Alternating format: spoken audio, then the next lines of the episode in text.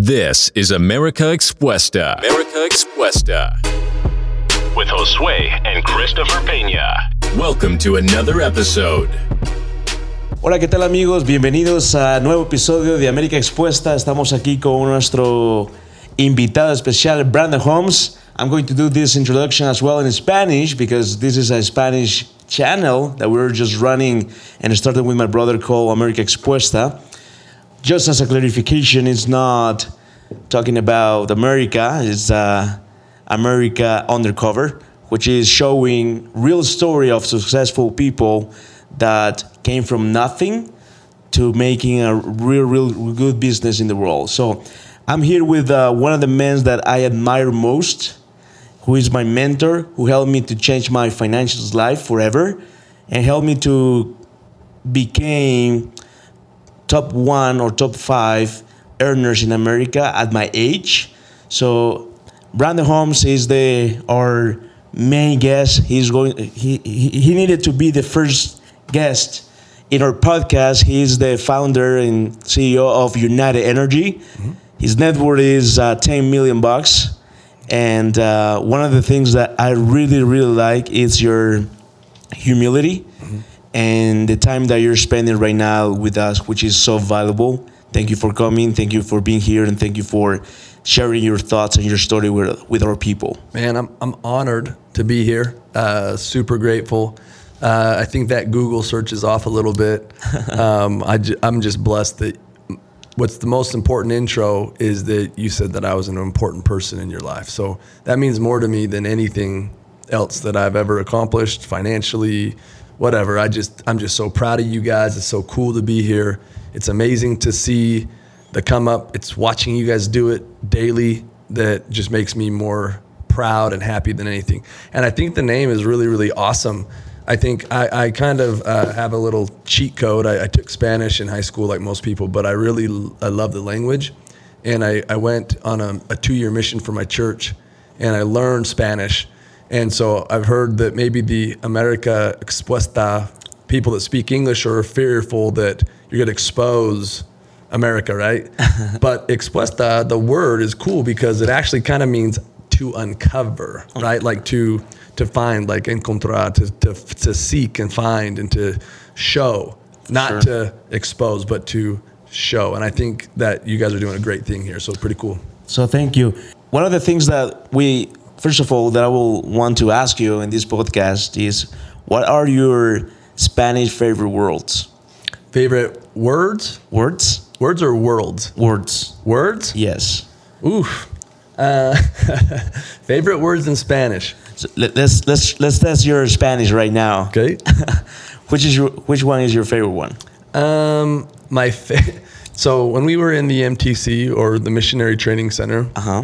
We were trying to come up with fun words that didn't mean the same in English like that meant in Spanish, like phrases.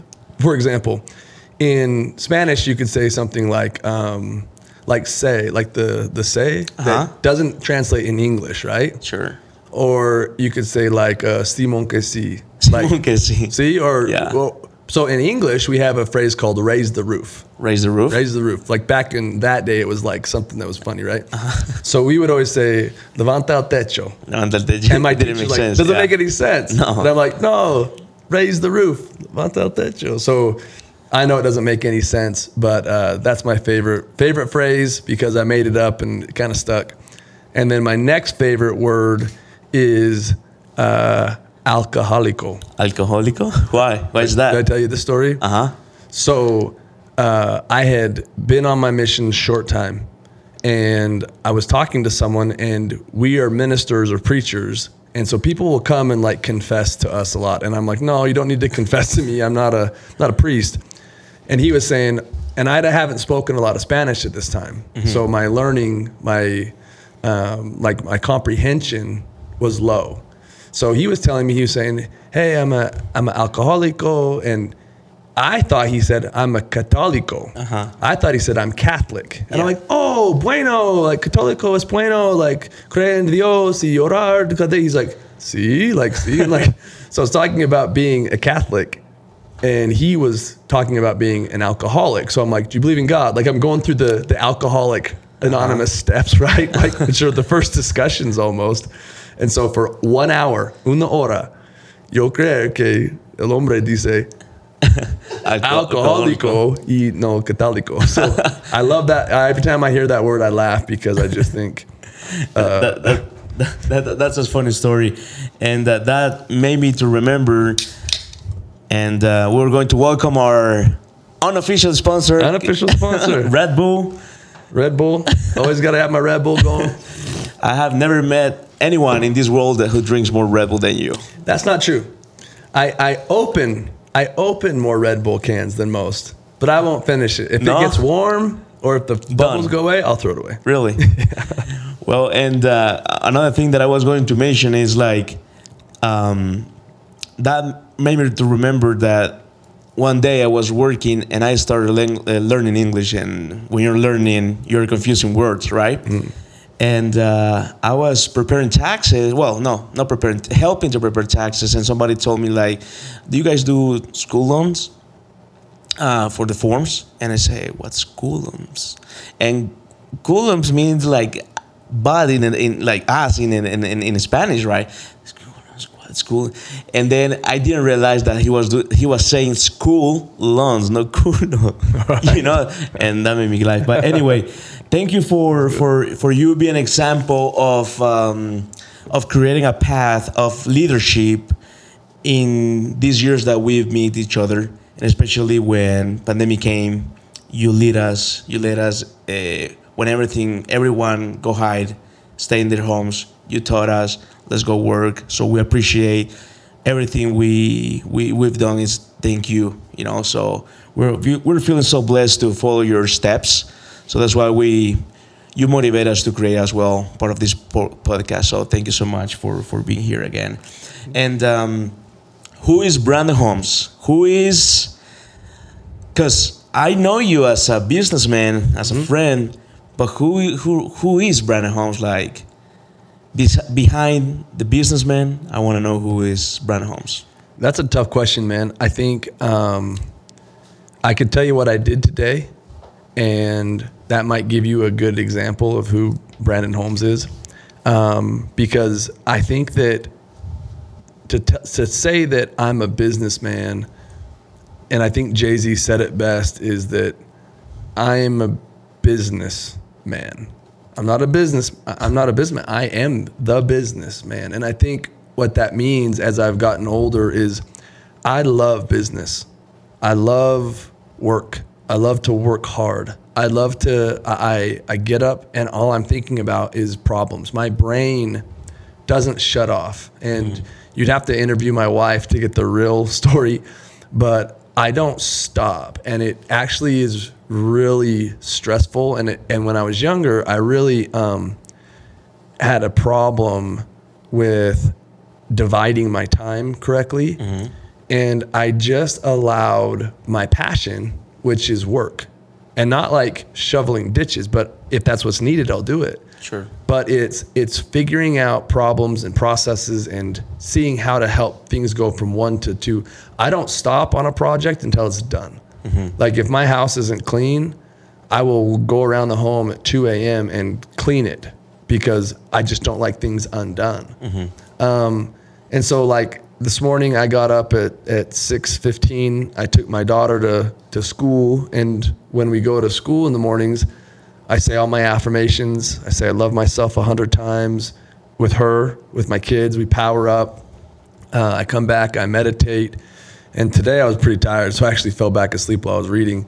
Um, but then I will um, always, first thing I do is I, I always give thanks to the Creator for another day and the blessings. I've just been so blessed. And I feel like always making sure that I realize where my position is in the universe mm-hmm. always helps me want to hustle. Sure. I just feel at any time I could be gone. At any time, my family could be without me. Yeah. I could lose my ability to produce at any time.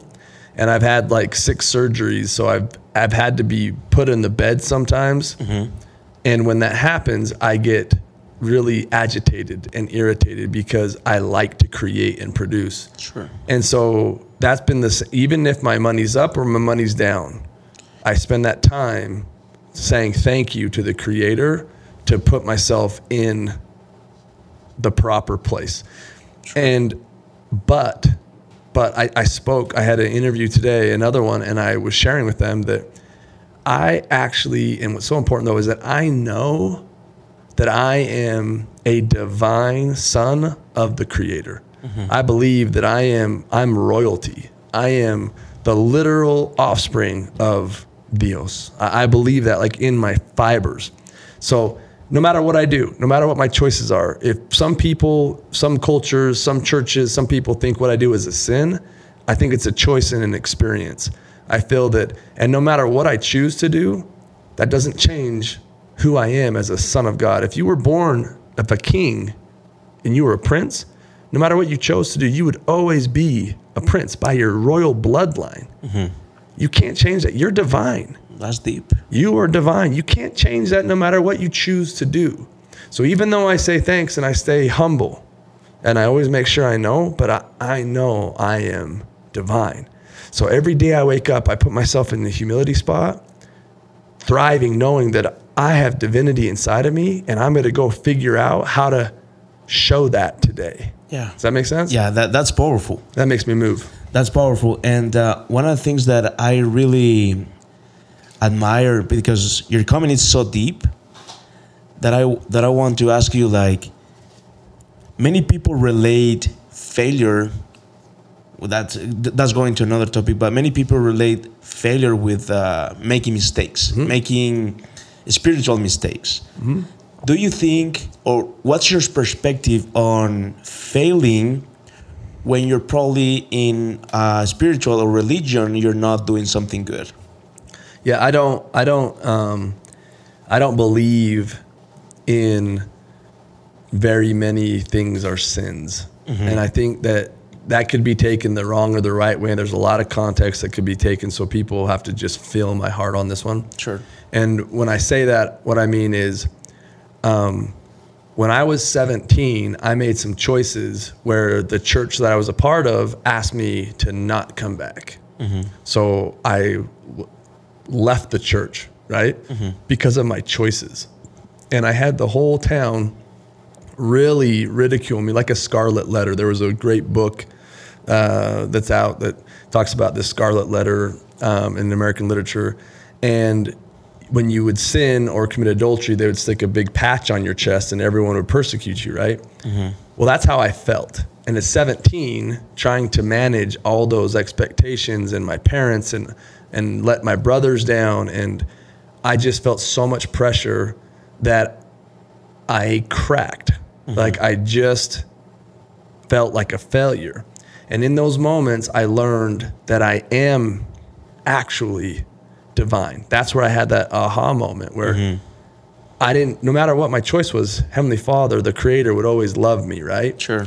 And so in that moment, I actually got really clear that I don't care what other people think of my choices. Mm-hmm. And I actually had to believe that to my core.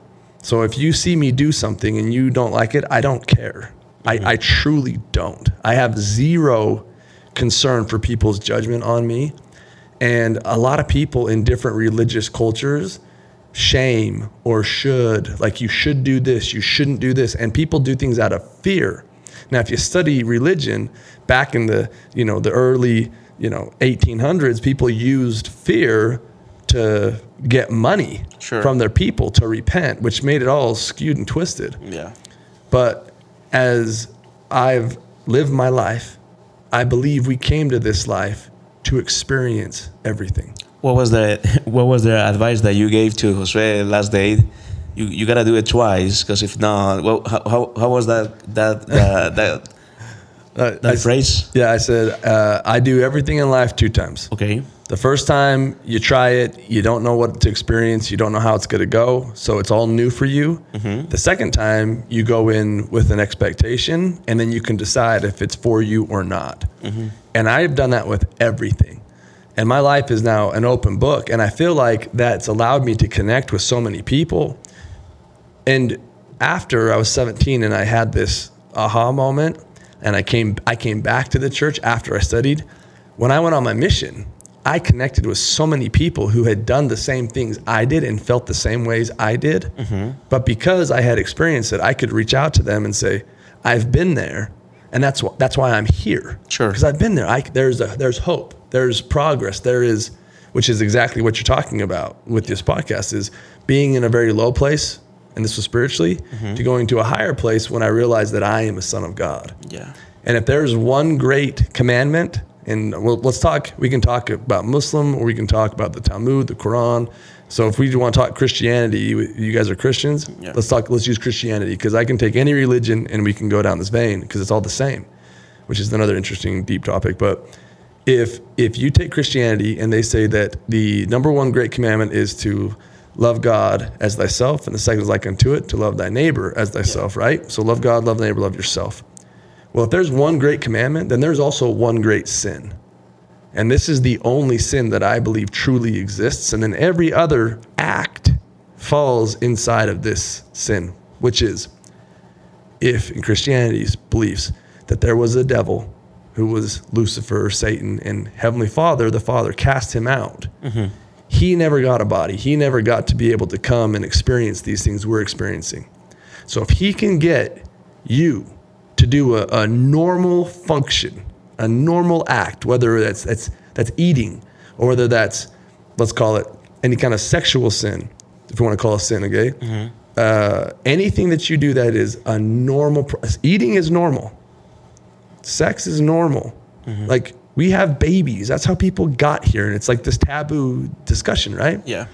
So if he can take a normal function and make you feel less than the Son of God for doing a normal function, he wins. He makes you feel that you're not divine, you're not Worthy. worthy, which that is the sin. If you believe you are not worthy as a son of God or less than being divine or the heavenly Father doesn't love you, that's the sin. That's the only sin. Call it food, call it pornography, call it sex, call it alcohol, call it drugs. I don't care what you call it. Mm-hmm. But if you do something and then you feel unworthy of your heavenly Father's love, now the difference is being in His presence and blessings, sure, but sure. unworthy of His love, which you start to draw yourself away. Then is the sin. Then that is the sin. That's deep. That's the that's the only sin. That's the great sin. Yeah. If you can master that, then I'll do everything twice because I'll go try it and maybe this is for me, maybe it's not for me. Mm-hmm.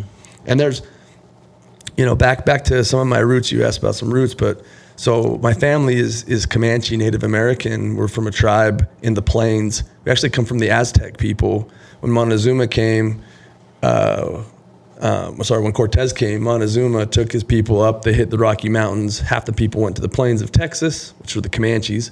The other half went up on the Rocky Mountains, Shoshone, Goshute, Paiute, Cheyenne. Um, we do something called a sweat or a sundance, where we we show our devotion and our worship to the Creator. Right. Well, when I was young, I would watch a sweat. and People would go in this little cave-like thing, Yeah. they'd come out and they would all be sweating and miserable and look really scary.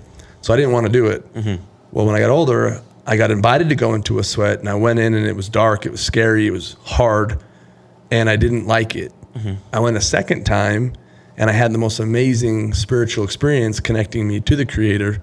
And I was like, that was for me. If I would have done my first time, I would have never done it again. Sure. And if I was super scared and thought that, hey, that's not a part of my religion, that's something else over there, I'm not going to do it, I would never have had such an amazing experience. So I feel like that's a great microcosm of anything you want to do in life because we're here to experience things, touch things, feel things, See if you experience. like it. Not only like it, but see if it helps you become a better Person. Person. Or That's right. That's right.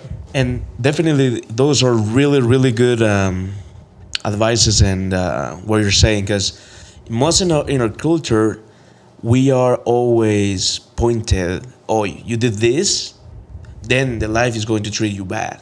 That's that's that's the most common like idea that we have. For example, our parents or or whoever or church church leaders, they say, you do this, then you're not going to have um, successful in business. The life is going to be blah blah blah.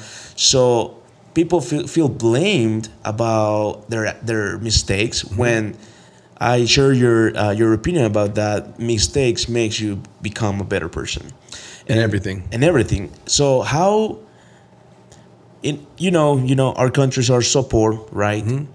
How did you overcame, or if you have been poor in your life one mm-hmm. day? Have you A couple times. a couple times? Uh-huh. How do you overcame poverty?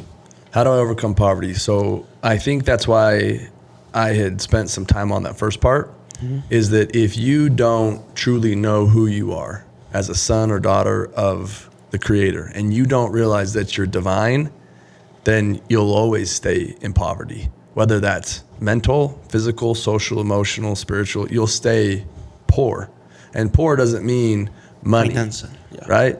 Um, that means that you have no hope, no hope, right? Um, what's the word? Pobreza or esperanza? Esperanza. No esperanza. No hope, right? So when when in my lowest moments of, of financial poverty, right? Um, we had I was I was we had started and ran a company that we did mortgages that I was had a few partners with and I was working under a brokerage. And in 2007 the financial markets crashed due to mortgage industry. Well, we were the first ones that got the hit. So we had to close up shop. We lost all of our money. We lost our jobs. My house was tied to that. Um, my cars were tied to it. So they ended up taking, and, and my wife had just had our second child. So I had a two year old girl and, a, and an infant. Mm-hmm. And they, they came and got my wife's Escalade. They repoed my Mercedes. They foreclosed on my, we had a million dollar home, and the bank kicked us out. So I was poor, like nothing. We had mm-hmm. no hope, nothing. I had no job. I had nothing. I, I had a buddy, and shout out to my friend Casey Baugh, wonderful person, great guy, one of my all time best friends. He let me live in his basement with my kids. So I'm, I'm on his basement. I'm sleeping on a couch, and I don't have money to go get groceries for my kids. And in that moment, my brain, I was like stuck. I didn't mm-hmm. know I was poor. I had no hope. I forgot who I was. I forgot that it was destined and, and designed in me to go create and be powerful, right? I'd forgotten that. So whether it's spiritual or fi- financial, it doesn't matter because my wife, I was sitting there on that couch that I lived on that couch. I slept on it. I sat there. That, that couch was, was a painful reminder, but I'm on the couch looking out the window and it was the basement window. So it was like in the window well, right? I'm looking at like this metal grate, just feeling trapped. And my wife comes up and she shakes me and she's like, What are you going to do about this? Like, we need food. What are you going to do? And I remember being like, I don't know. She's like, Well, you are the dragon slayer. Go slay the dragon. So she calls me out Powerful. in a, in a loving way. And instead of her going and doing it, she held me accountable to my part of our agreement in our marriage, which she wanted to stay home and raise the kids, and I would go provide for the family. So she calls me out. And in that moment, I said, You're right. I am the dragon slayer. I am divine. I am powerful. And I started to say my affirmations again. And my brain started clicking. So people think that when I went back to the home that we got foreclosed, kicked out of, Uh huh. uh, I went to my brother Chris and I said, "Hey man, you can't ask me any questions. You can't tell anyone what we're gonna do, but I need your help." He's like, "Whose car are we taking?" I'm like, "I need your truck. I don't have a car." So we took his truck. We went back to the house.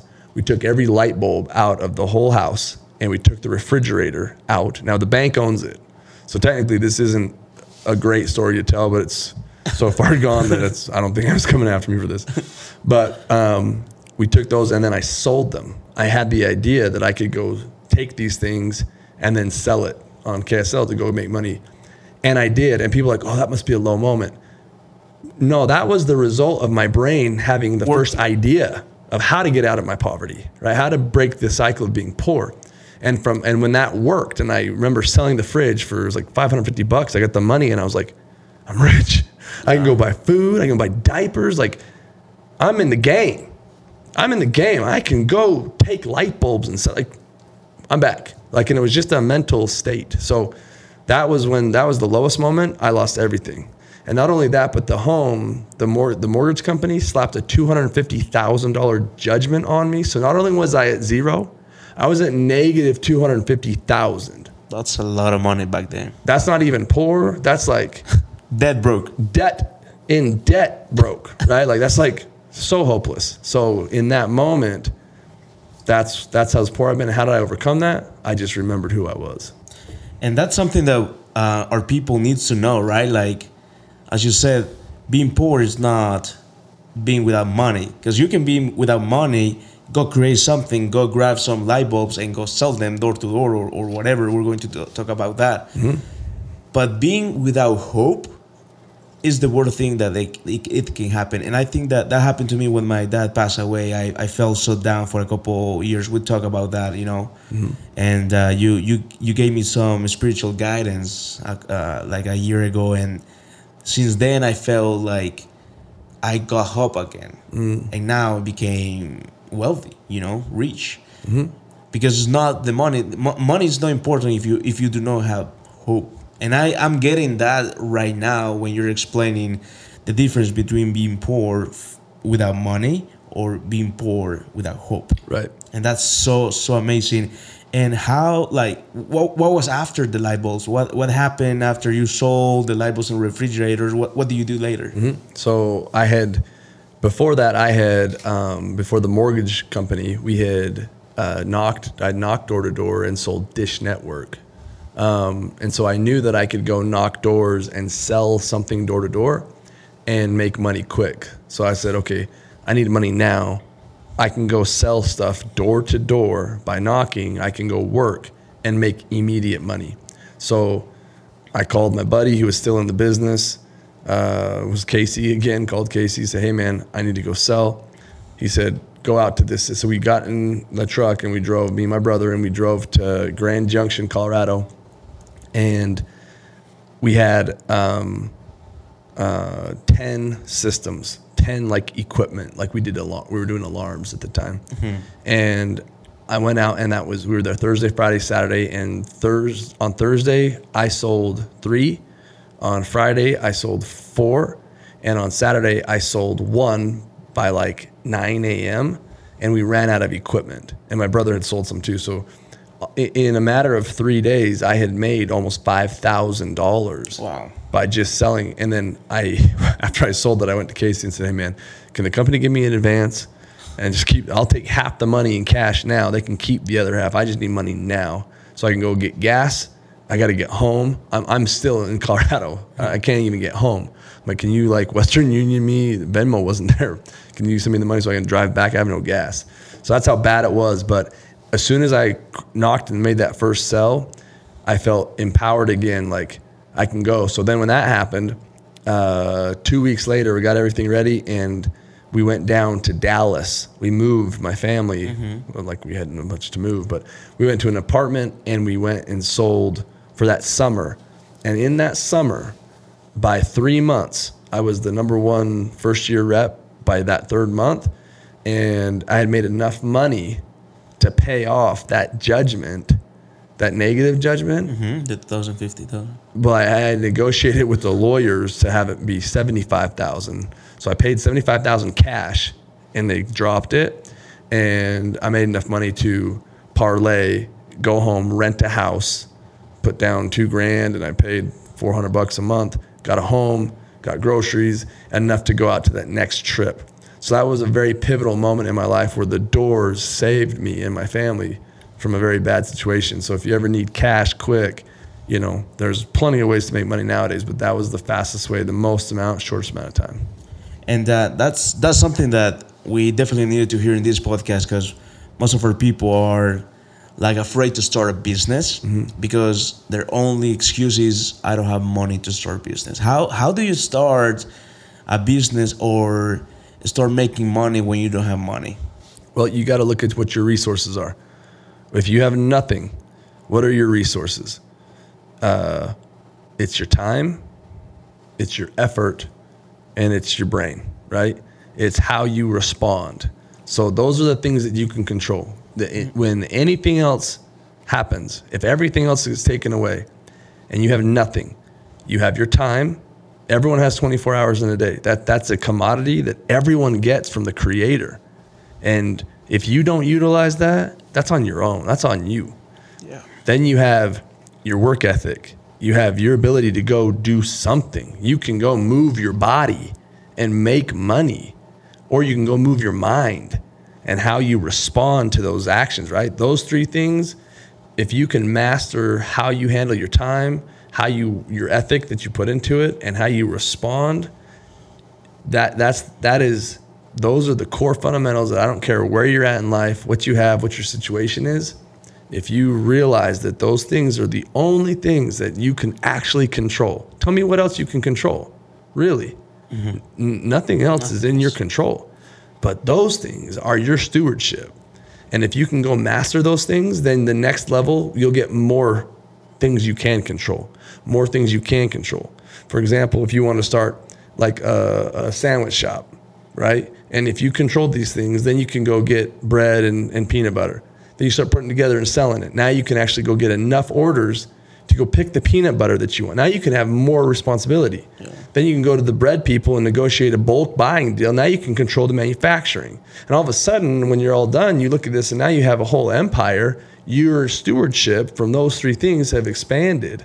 And now you can run whatever layer level of however big you want to go grow your your kingdom and be the real jefe. And I, I want to go back and I, I wanted to show you guys um, because I, I've talked to to the, in the in this podcast about you, the way that we went to your office the first time back three years ago, and one of the things that I asked you was, remember, like fifty thousand dollars if you, if you want me to to work for you. Yep. And I was two thousand dollars negative with uh, used clothes and everything like that, and I didn't have money back then but I knew that I had something to control. That was my my my my sales skills, right? So when I when I ask you fifty thousand dollars, I definitely have nothing to lose. So that's why I ask you. But uh, then you said something that changed my life. That was remember what you told me? Which part? Um, No? no, I don't want to. I don't want to. I don't. I won't give you any any money. I mean, I can give you Right. money, but if it, over time, I will make my. I mean, being you, I will make more money than you. You can make more money if I teach you how to make fifty thousand dollars Yep. in a month. I said I'll give you I'll give you two choices. One, I give you the fifty thousand, but I'm gonna have you pay me back for as long as you work for me. So that fifty K is actually gonna cost you like five hundred K in the next five years. Yeah. Or, and that's how money works. That's how you loan money. The banks, and I was telling you about how banks work. That's what interest is, and that's how you're gonna have to pay me back. So either I'll give you that, which will cost you this, or I'll teach you how to go be the bank. Yeah. Which one do you want? And and you pick this one, which is the right choice because I'm gonna give you the money anyway. And I say, yeah, teach me how to make fifty thousand dollars. And that week, I made eight thousand dollars the mm-hmm. first week that you told me. So I was so grateful that time. And I didn't have any product to sell, but you did, right? Mm-hmm. I found somebody, something that I needed to sell, and and I found a mentor. So one of the things that I recommend everyone is to find somebody no matter where you are in life, you need to find somebody to to teach you. So that's why now podcast has been uh, have been creating created to show people how you did it, how I did it, and in that way we are cranking up more the results that we are looking for. So um, another question that that we had in this podcast is what what do you like about working with uh, with Hispanic culture in in your company? Is there any more Hispanics? How how does it work? How how do you feel about working with us? Yeah. So um, I know that I'm I'm blue eyes, blonde hair, whatnot. But like I said, my family we, we come from the Azteca people. So I've always I always have I feel most comfortable around not white people. I know that's strange, but um, I, I kind of grew up in a very diverse um, culture, and so for me now that we have a couple companies, our company right now, I, I don't have the exact stats, but we are plus plus seventy percent um, Hispanics that work for us, And the reason is for two reasons.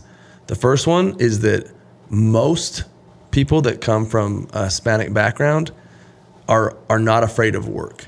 They they work hard, um, and they'll do the job, right? The second one is that most people that come, and I'm I'm not putting out sweeping generalizations there, Sure. but most people have a sense of family. Uh, we grew up in multi multi generational homes. Grandmas live in the house, brothers live in the home. Like everyone kind of lives together, and um, we take care of each other, right? So, the concept of family and loyalty and hard work is what I admire and what I really enjoy because those are the two most important things in my life that I value loyalty, family, hard work. And so I feel like for the most part, most people that come from Latin America have that, have those traits. It's interesting. and for a multi-millionaire CEO of a multi-millionaire company, what's the what's the worth for United? What's the um, value right now of United Energy? So we haven't had a, a recent valuation, but the last valuation of United Energy was 34 million, and then our installer was 56 million. So comfortably, you could say 80 million. But we that was that was almost uh, six months ago. 80 million. So with a company of 80 million dollars, does somebody needs to have a university degree to work for you? I don't think anybody in our company, other than the finance people, have a degree. Um, I, I think I might be the closest one, and I I have four credits left to get my degree, so I was close. But um, yeah, not not one of our people I think have a degree. Yeah, because we we're so like um, of the idea that nobody will hire you if you don't have a degree. And uh, for me, like saying to my community that I don't have a degree, that I have never attended the university, I'm weird, you know. Well, he, even here, right? So, um, but people don't realize how powerful they are. Or people don't try something new because they're afraid of not being study on the on the university. What's what are your suggestions about that topic with, about education and university? Because education and university are in the same branch, but not Yeah. on the same. Yeah, no, today's society's changed so so crazy. We are now in the information era. Um, where you can get information anywhere, literally anywhere from anyone at any time. You can hop on Google. You can see what you could see what my net worth is. You can see what um, the uh, 163,000 times 289.62 percent is of five pennies. Like you can go, you can see anything you want to, right? I could look up what Christopher Columbus's blood type was, right? Like the information is crazy, right? Um, and so I'm a huge advocate of education. I learn all the time. I read two books every month. I read 24 books a year. I've been doing that for almost the last seven years. And so my ability to get educated is greater now than it's ever been. The college system, the, the way that most educational systems work, is so backwards, mm-hmm. where you go in debt to get an education where the cap of that degree will give you less than 1% of what you owe back to education to that doesn't work. That's a horrible investment.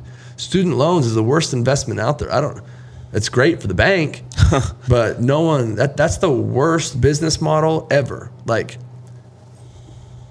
go go spend x amount of dollars to make less than 1% back.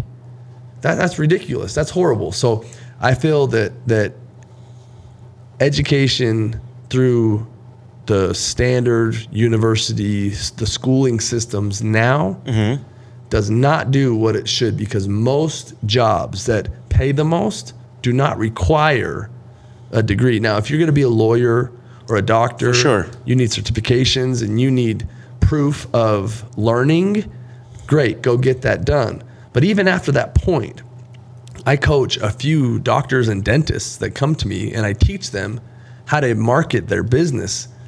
And I'm I don't have any degrees, but Yeah. what I do have is my experience now, and I have over 15 years of marketing businesses, and they can learn that from me. I can teach them that, and they get to go use that and become more successful. So, the money is made in the experiences. That's why we're here again on this earth to have these experiences, and it's most valuable than anything else. I, I would like I would like um, if you can share one of the last uh, things that I would like to ask you is affirmations.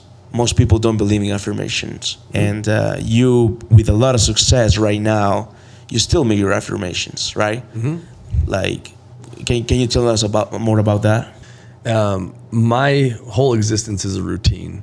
And the thing about my routine is that I build in, like when someone has a routine, they're like, ah, it's scary to me.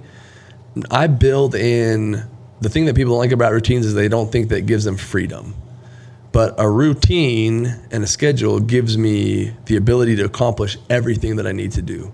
So, from being the CEO of United Energy, uh, being a founder CEO of our builders company, um, I have investments in over 18 different food and beverage companies. We have oil wells, we have solar panels, we have um, I've got three NFT projects that I'm involved with. I have all my other investments, the crypto, the uh, we have mobile homes, we have real estate, I have stocks and bonds. Like it, everything I have to do in a day, I touch all those businesses every day. The only way I could do that is if I had a very tight routine. But I also build in leeway. I build in the ability to pivot and move. So that's the first thing I would teach people is when you go build a routine, build in 20% leeway that you can have time to stop, breathe, reset, say affirmations. So I don't know if you wanted me to give you my routine, but I kind of started at the beginning of this with making sure that I connect. Eh, and here's how I'll summarize it quick. We are all spiritual, mental, physical, social, emotional beings. If I take 30 minutes every day and I connect with those parts of myself every day, and that's my main routine, and then I go to work. So I, I plan my work and then I go work my plan. And I have the general's tent or the chief's teepee where I go make my my game plan and then I go out on the battlefield and I go battle it, right? Mm-hmm. And with all those different things I have in the air, some people I was telling my I got my haircut today and the lady's like, How are you even gonna get your haircut today? Like with everything what tell me about what you're doing. And I just said, I- am very disciplined with what I'm doing, um, but I also give myself the ability to have flexibility, and that's that's a huge thing I've learned through the years. Is I used to put a routine in, and then I would get so frustrated when I wouldn't accomplish everything, I would crack. When you get that busy, when you get that many responsibilities, you're gonna drop the ball on a lot of things, and that's okay because you're dropping the ball on the least important things, and then things start taking priority in your life and then you'll see what things you need to add in your routine and take it out. Sure. But adding in flexibility. Second question you asked me was my affirmations, and I spend every day. Here's my thing: if people are like, "Well, affirmations don't work." Yeah. One, that person is has never done it. They've never done it. That you can't you can't go find me somebody that is super wealthy and ask them if they've done affirmations. Here's what I'll say. Everyone that's that's has money or success in any avenue of their life, they either they've all have done affirmations or they haven't. Anyone that doesn't do it, they all have never done affirmations. Hmm. So what's say, say that it doesn't work? Right. Who cares? Yeah. What's the worst that's going to happen? Like, what's the, why wouldn't you not do it? You can't tell yourself, I love myself a hundred times without smiling. Why would you not want to smile? If that's the only result you get is that you feel better about yourself, then do it. Even if you don't feel better about yourself, say it enough until you do because you will. Everyone's like, oh, I don't do it. You, well, then you're not doing it. You look in the mirror, look in your eyes, tell yourself, I love myself a hundred times. And a few things are going to happen. One, you're going to break down and start crying because you realize you don't love yourself. Mm-hmm. And that's okay. Start working on it. That's good. Two, you'll believe it and you'll get powerful. And three, you'll start figuring out ways to go manifest this love for yourself for other people. So if that's the worst thing that happens, then go do it. And if the outcome is that you may get rich or you may not, okay. But if you don't do it, you definitely won't become wealthy. Why not just try it anyway? Then Just try it. Humor me. Sure. I tell my the guys that work for us when we knock doors, I'm like, say if you get a door slammed in your face, say I love myself hundred times for the next door, and then hundred times for the next door, and if you don't make a sell in five doors, I'll pay for the sell. and people are like, oh well, try. Well then go try it. I haven't had one person that I've ever had to pay on that ever. It's so powerful. It is powerful. So then I've got enough empirical data to prove anyone wrong that says differently. And if you don't even care about my data, then why not? Sure. ¿Por qué? ¿Por qué no? Why not? ¿Por qué no? What is the what? It's Yeah. crazy. And uh, what what is the if you can say just one advice to our people who are suffering corruption in our countries, who are suffering um, of the poverty, poverty. I always ha- I have a hard time. Remember that time that I was that we were doing a podcast. You told me that we're poverty, but I still like I'm struggling to pronounce it. How do you say that again? Poverty. Poverty. There you You're go good. You got it good. when when when people are suffering, where when our people are having a lot of poverty, no hope, which is the worst thing. What is your suggestion to those who are listening to you in uh, Hispanic and in Spanish uh, community? Yeah, first it's it's realizing who you are. Again, we I can't hit this enough right now. I've I've talked to almost a dozen people this last week, and this seems to be a really important theme right now. Is people have forgotten who they are. Almost everyone I've talked to, I've had to remind them that you are divine, and you are a literal son of God. You're royalty. Don't forget it and and I feel like that might that's a big thing in the world today. Um, second, know your three resources: time, your effort, and the way you respond to things physically, mentally. If you know those things, go control those things. The world is your oyster. The it's your playground. The the possibilities are endless, right?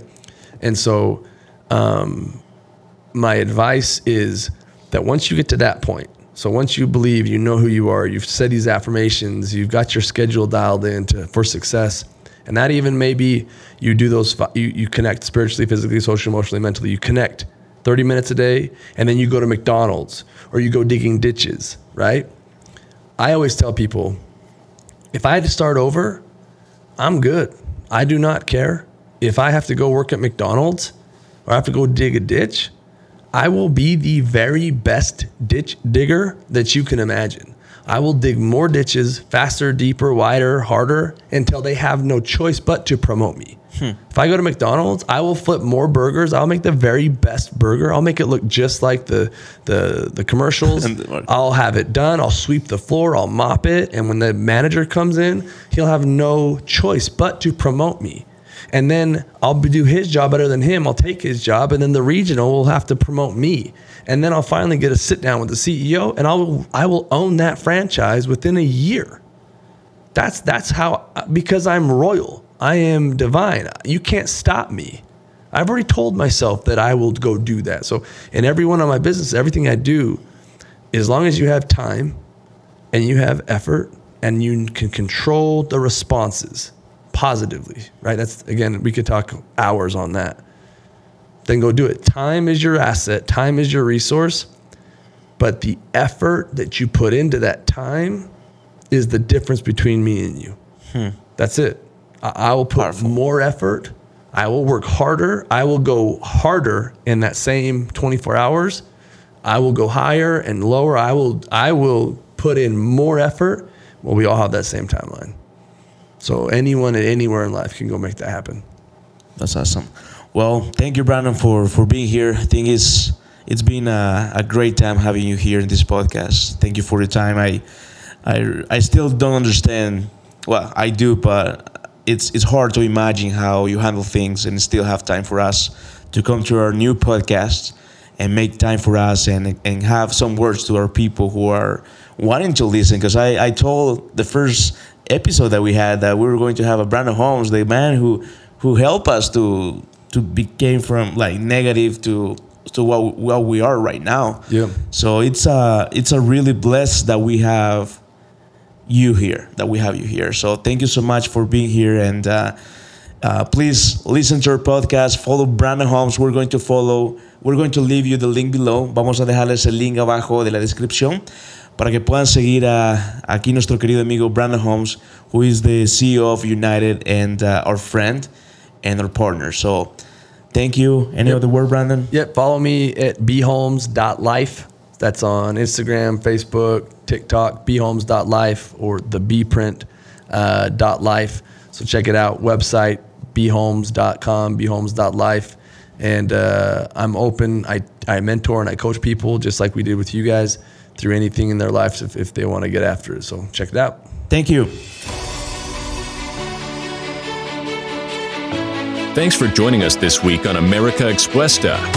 If you enjoyed this episode, please review and share with others. Let's keep hustling. Keep hustling. Until next episode.